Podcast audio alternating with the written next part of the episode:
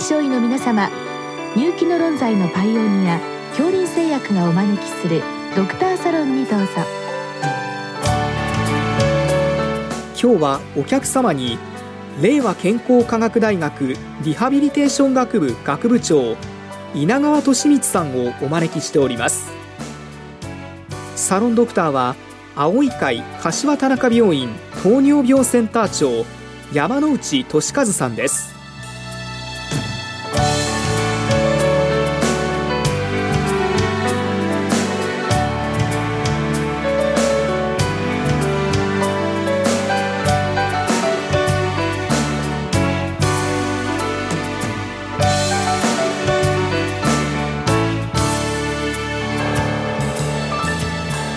稲川先生よろしくお願いいたします。稲川です。よろしくお願いします。えー、今日のご質問ですが気管切開後に気管加入例を装着した状態で急性期病院から療養型病院に入院されてくる方がいらっしゃいますと、まあ、装着の継続望ましい状態あれ抜去可能な状況抜去するための手順ですね、こういったものをご教示願いますということです。先生これあの、まあ、この療養型病院なり、施設ですね、はい、まあ、最近あの急性期のところから、まあ、こういった患者さん非常に送られてくるケース多いと思いますけれども、やはりこれは困っったケースになることが多いのでしょうか、ね、どこでどう抜いたらいいかの判断がですね療養型の先生方は難しいんじゃないかと思います。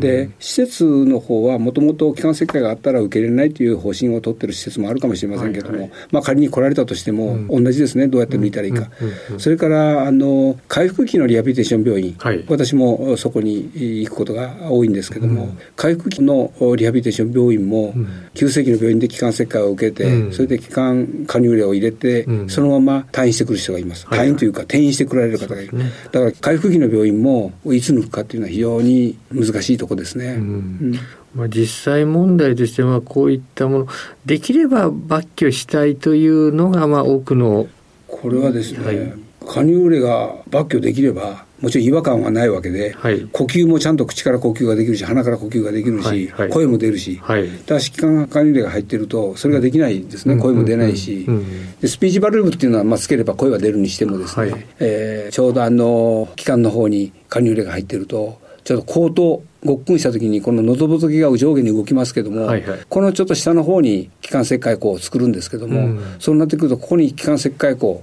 甲状軟骨の下の方に気管切開口があるわけだから、はい、非常に動きが妨げられますね。だから口頭の動きを妨げますね。嚥下障害を助長する形になります。あ、まあ、そういった意味でこの辺りのところをこうなるべくうまくやりたいところなんですけども、はい、まあ、これは当然のことながらこれは抜去がまあ不可能って言います吸引が不要な例というのはなかなか難しいので、うん、むしろこの抜去可能な例ですねこちらの方から考えていきたいと思うのですけど。抜去、は可能な例これはバルブ付きの加入例があろうとそうじゃない単管の加入例があろうと一緒なんですけども、うんはい。あのちゃんとバルブの出口を指でも塞いだり、はい、スピーチバルブっていうのに変えてスピーチバルブをつけて、はい、えー、呼気を気管切開の加入例から吐き出す息ですね、はいはい、あれをピタッと止めて吸う時にはここから吸えるというようなことをしてあげると、うん、呼気の時に口の方にちゃんと空気がいくかどうか、だからご自身で口の方に痰が唾液が確執できるかどうか、うん、それから声がちゃんと出せるかどうか、うん、これが一つの大事なポイントになると思います。まあ、これは場所から言って、まあ、呼吸の維持とそれから嚥下の維持、まあ、両方ですね。そうですこちらに目配りが必要ということになりますね。うんすね、特に気管切開をした時に自分の呼吸が気管切開の加入例から抜けていきますから、うん、その声帯の動きと連動してこの声帯の下の圧が高まるのが非常に大事なことなんですね。飲み込む時にはごっくんとコートが上に上がって飲み込んだ後には口頭が下がる、うん、その時に声帯は上に上がる時は閉じて、うん、ごっくんとして飲み込んだ後には口頭が下に下がる時には声帯がポンと開くんです。その声帯がポンと開く時に呼気が我々は出るんですね。あのビール飲んだ時にあっていうじゃないですか、えー、あれって非常に大事で、はい、少々誤嚥しそうになっても声帯の軒先に誤嚥するものがあっても、はい、声帯がポッと開いた時に呼気が出るがためにふっと吹き飛ぶんですね、うん、だから口頭侵入までで収まって、えー、誤嚥までには至らないという基準が働くんですけども、はいはい、この気管切開があってそこに穴があると、はい、その声帯の下の圧正門加圧っていうんですけど、うんうん、それが高まらないから園芸は非常に悪くなります。ああなるほどですね。うん、ねそうです非常に悪くなります。ということで、まあ、そこのあたりこう見極めながらなんですけれども、まあ、実際抜去しようかなと思う、うん、そういうケースは？そうですね。あのそれはね一度カフ付きであってもカフなしの胆管の加入でであってもいいんですけども、うん、スピーチバルブっていうのをつけるといいですよ。スピーチバルブっていうのは加入例の先っちょにつける小さな弁ですけども、うんうん、吸う時は吸える弁が、吐く時には弁がピタッと止まるんで、止まった時には口のの方に空気が行くようにできてるんですね。で空気のところ行くようになってるんだけどスピーチバルブはカフ付きのやつは側溝という穴が開いてますから、はあ、えー、大豆豆が通るぐらいの小さな穴が開いてるんですね。はい、そこから上の方に空気が行きますから、はい、内藤を外せば、はい、カフ付きの加入例の場合は内藤を外せば上の方に空気が行くようになってて、うん、それでバルブで吐く呼吸は気管切開のところで管理の出口をブロックするから、うん、呼吸は上の方に行くんですね。でカフ付きじゃない単眼加入例の場合はいつも気管と加入例の隙間から上の方に呼吸が行ってますから、はい、まあ実際にはスピーチ加入例じゃなくても声は出るんですけども、うん、単管のカフがないのでもスピーチ加入例っていうのがあります。それに、えー、同じようにスピーチバルブをつければ声が出ます、うんうん、で声がよく出るということは、うん、声帯がよく動いていることになります。で声帯に麻痺があったり反回神経麻痺とかで、うん、声帯に麻痺があったりなんかするとその声帯がぐーっと寄ってですね、うん、左右が寄って声帯の隙間が少なくなって麻痺してる人もいるんですね。あなるほどで、どっちか一方が麻痺してどっちか一方が動いてるということで、えー、いろんな人がいます。でその時に声がちゃんと出なかったり左遷になったりする人は声帯の動きが悪いんじゃないかということを疑う必要はあります。あそのケースはやはり抜去しにくいと考えてよろしいわけですそうですね、うん、だけど声帯の大きな声を出してると、うん、今まで季節加入例があるがために声をあんまり出すことがなかったんだけどスピーチバルブで声を出すようになってくると、うん、この声帯の動きが改善することがあります。うんなるほど。ですからまあそれで諦める、わけではないです、ね、なるほどですね。まあいずれにしてもあの声が出てるということはいいことだということですね、自然に大きな声が出るということは非常に大事です、それからスピーチバルブをつけて、自分の唾液がカーってこう口の方に持っていってペッと吐けるということは非常に抜ける条件になります。大事な条件になります。あと先生今出てきましたこれ反回神経とか言いますと、これ例えばあの胸の呼吸器の方の病気でこういったものを装着したケース、ね、心臓の手術を受けたり、はい、肺の手術を受けられたり方は、はい、片側の反回神経が麻痺が起こることはありますね、うん、原因がよく分からなくて、覗いてみると声帯の動きが悪いという人もいるんですけども、うん、反回神経麻痺は胸部の手術に関しては時々起きますから、だか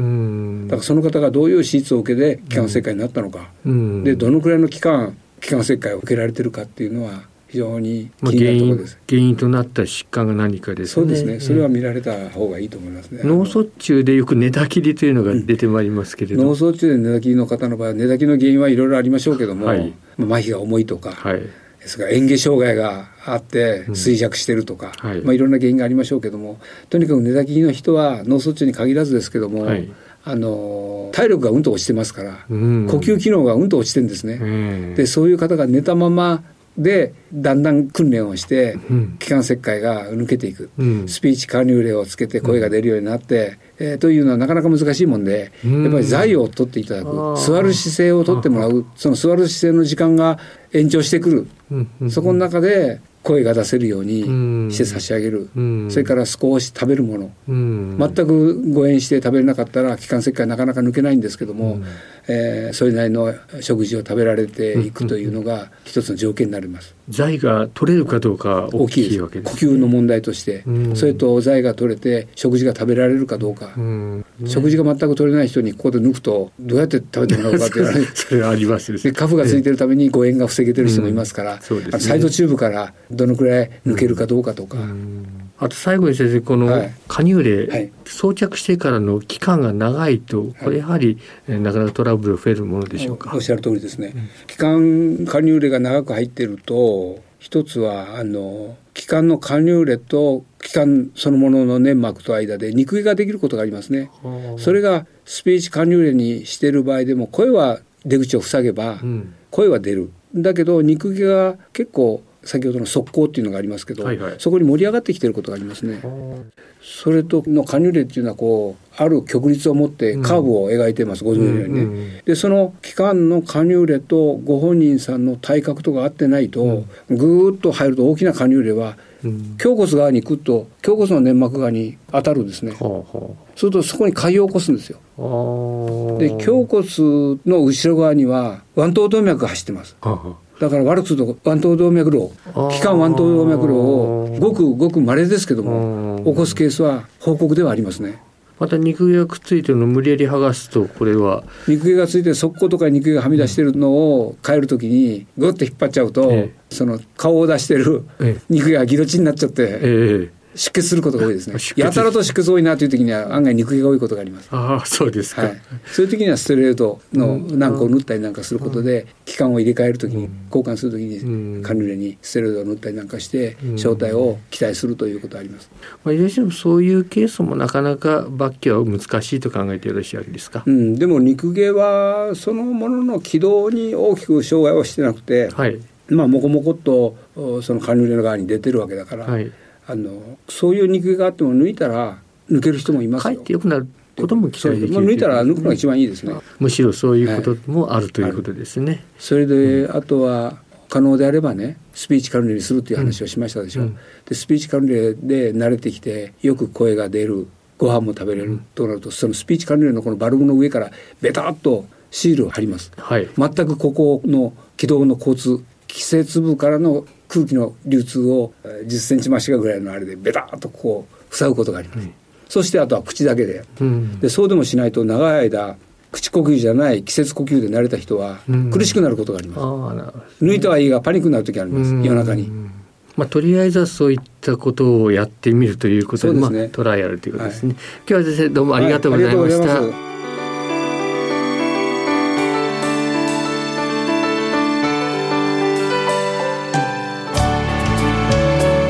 今日のお客様は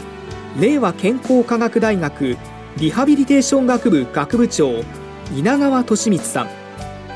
サロンドクターは青い会柏田中病院糖尿病センター長山内俊和さんでした。それではこれで恐林製薬がお招きしましたドクターサロンを終わります。